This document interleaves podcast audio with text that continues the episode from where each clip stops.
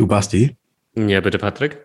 Kannst du mir einen zweistelligen Rabatt zum Tarifbeitrag in meiner Berufsunfähigkeitsversicherung geben? Klar, ist überhaupt kein Problem. Versicherungsgeflüster, der Podcast für echtes Versicherungswissen. Denn wir haben einfach keine Zeit für großes Geschrei. Hallo und herzlich willkommen in einer neuen Folge des Versicherungsgeflüster Podcasts. Mein Name ist Bastian von Versicherung mit Kopf und natürlich auch heute wieder mit am Start der lieben Patrick von Was ist Versicherung? Servus Patrick. Servus Basti und hallo liebe Zuhörerinnen und Zuhörer. Falls mein Ton ein wenig hallen sollte, dann liegt das daran, dass ich äh, gerade in meinem neuen Büro bin und das ist noch nicht so ganz eingerichtet. Wenn ich hier so nach links und rechts äh, schaue, sehe ich so Folien und abgeklebte Wände. Ja, und an den Wänden hängt halt auch noch nichts. Deswegen ist das Ganze ein wenig hallig hier. Ich verspreche, dass das in der nächsten Ausgabe schon wieder etwas besser sein wird. Aber man merkt aber auch, du redest so ein bisschen leiser und ein bisschen bedachter. Ja, das, das, das, das, das, das ist eben nicht so halt, ne? Ja, das, ja. Äh, das kann äh, durchaus sein. Ähm, allerdings soll es jetzt natürlich nicht um mein Büro hier gehen, sondern es soll um äh, einen Rabatt in der Berufsunfähigkeitsversicherung äh, gehen. Rabatt, ich mache hier gerade Anführungsstriche mit meinen Fingern. Ähm, es ist jetzt kein Rabatt, wie jetzt äh, du das vielleicht vom Mediamarkt kennst, ja, wo dann jemand sagt, na komm, hier machen wir nochmal 20 Prozent auf den Fernseher, passt schon. Ähm, sondern das ist ein bisschen was anderes, Patrick. Wenn wir hier jetzt von Rabatt sprechen, was genau meinen wir da eigentlich? Also ich kann es in einem Wort sagen, wir reden von der Überschussbeteiligung, die als Beitragsverrechnung angewendet wird mega kompliziert, wie es klingt, aber wir lösen das Ganze auf und es ist tatsächlich so, dass es bei allen Versicherungen, aber jetzt in dem speziellen Fall bei der Berufsunfähigkeitsversicherung natürlich irgendwie einen Tarifbeitrag gibt. Und dieser Tarifbeitrag, das ist der Beitrag, den die Versicherung kalkuliert, was sie denn eigentlich bekommen müsste, um eben den Versicherungsschutz zu gewährleisten. Und Tarifbeitrag ist ja eigentlich ja irgendwie dann doch ganz klar, das setzt sich halt aus mehreren Sachen zusammen, wie zum Beispiel, wie alt bist du, wenn du diesen Vertrag abschließt? Wie lange läuft das Ganze? Wie viel Berufsunfähigkeitsrente möchtest du denn überhaupt versichern? Wie gesund bist du? Sind vielleicht Risikozuschläge dabei oder sonstiges? Und auch natürlich, welchen Beruf übst du aus? Also das sind einige dieser Parts, die halt den Beitrag ausmachen. Und da kalkuliert der Versicherer eben, was brauchen wir eigentlich dafür? Und das nennt sich Tarifbeitrag, wird auch Bruttobeitrag genannt. Und das ist nur der eine Beitrag, äh, den, den es gibt. Es gibt hier noch einen zweiten Beitrag. Und ja, brutto, netto. Es gibt eben auch einen Netto-Beitrag. Hier jetzt aber direkt schon der, der ganz wichtige Einwurf. Das hat nichts mit dem Brutto-Netto zu tun, was man vielleicht jetzt so vom Einkaufen kennt, wo dann irgendwo die Steuer eben noch auf den Nettobeitrag irgendwo draufkommt und dann hat man den Bruttobeitrag oder ähm, ähnliches. Das ist hier nicht der Fall. Ähm, deswegen ist die Begrifflichkeit ein bisschen schwieriger. Wir benutzen lieber eher Tarifbeitrag und Zahlbeitrag.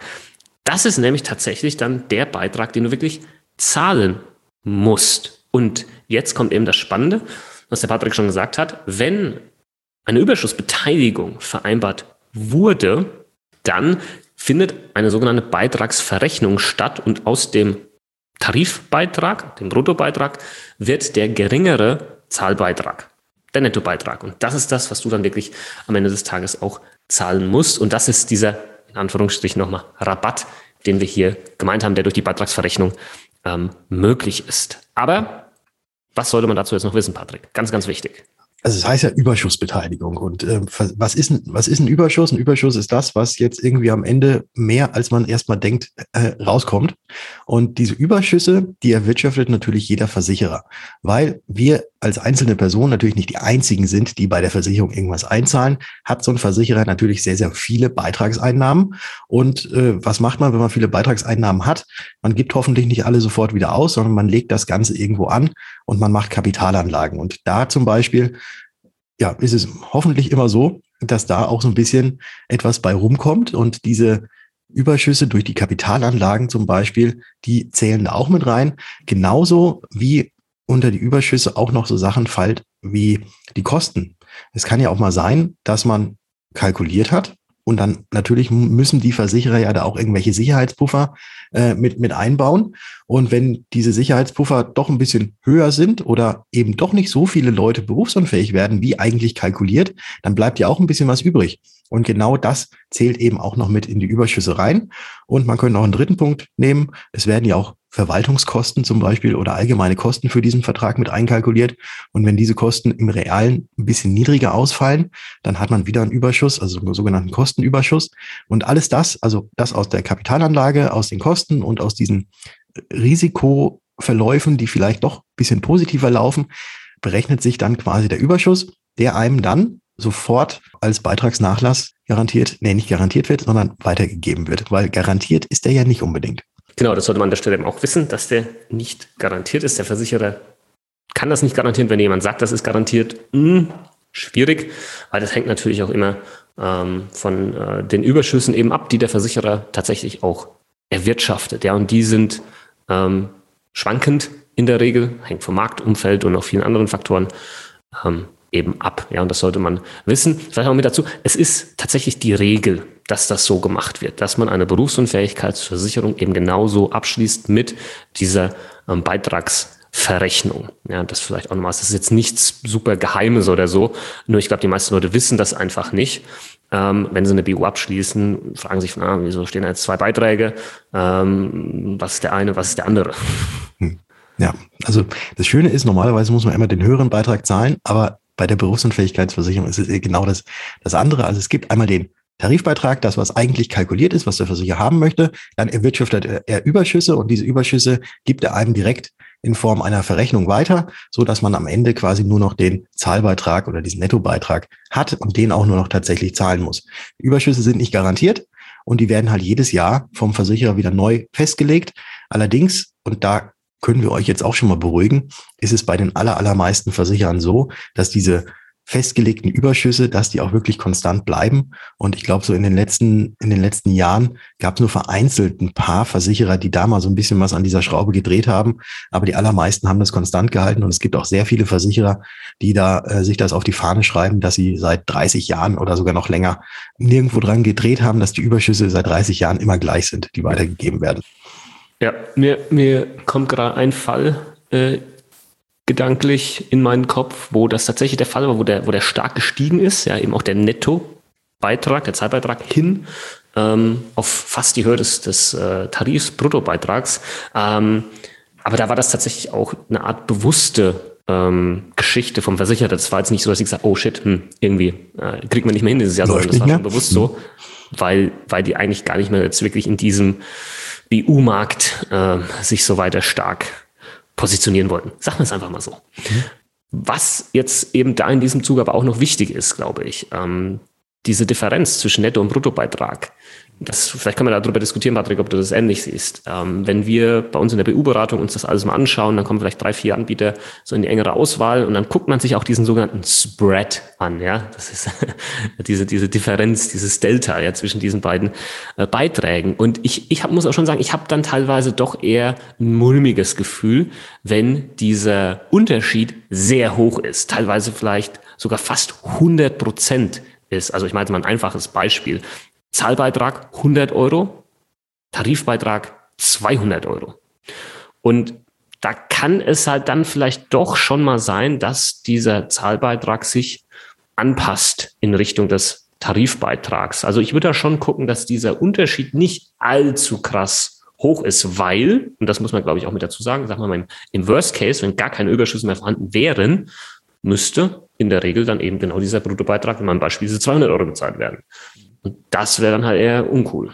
Stimmt, da kann ich gar nicht viel mehr dazu sagen. Ist auch so. Das, das ist so. Das ist so. Also da kann man schon drauf gucken.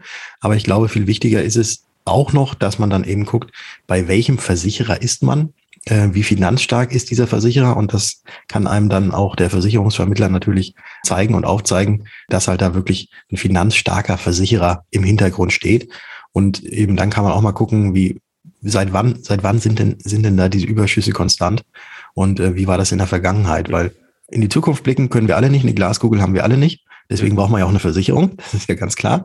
Weil wenn man wüsste, das, was passiert, dann könnte man da vielleicht anders irgendwie agieren. Und ja, da finde ich, finde ich es eher wichtiger, dass man wirklich auf die Finanzstärke des Versicherers achtet, aber natürlich auch auf die Erfahrung des Versicherers.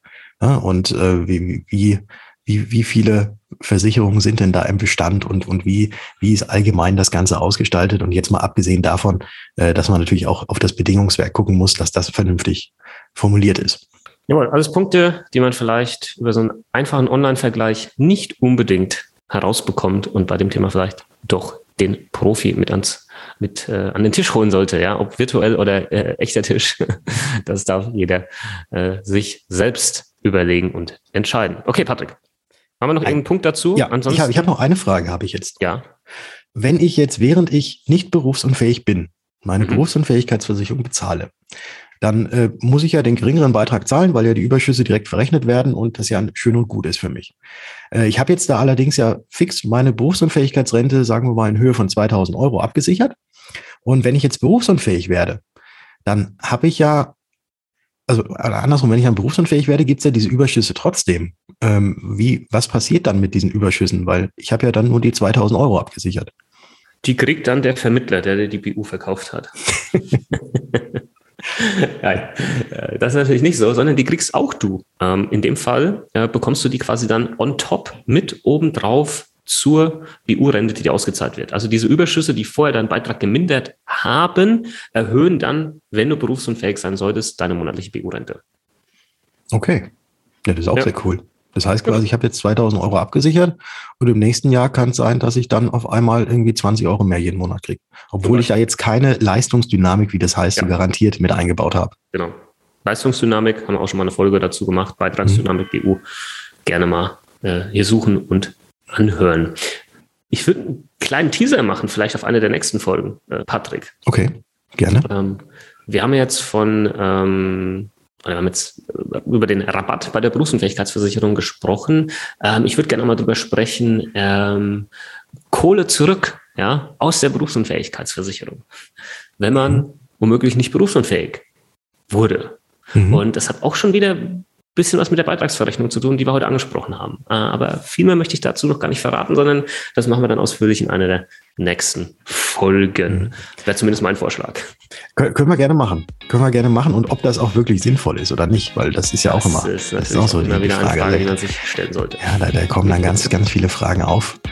Ähm, ja, ich kriege ja in meiner Kfz-Versicherung kriege ich ja leider auch kein Geld zurück, wenn ich keinen Unfall gebaut habe im Jahr. Hat bis heute noch niemand gestellt, diese Frage, aber mit Sicherheit schon 100 Leute äh, bei uns allein in der Beratung, die, die gefragt haben, ja, was ist, wenn ich nicht berufsunfähig werde? Ähm, Aber das, das, das diskutieren wir in einer der nächsten Folgen. Deswegen dürft ihr uns auch gerne äh, abonnieren.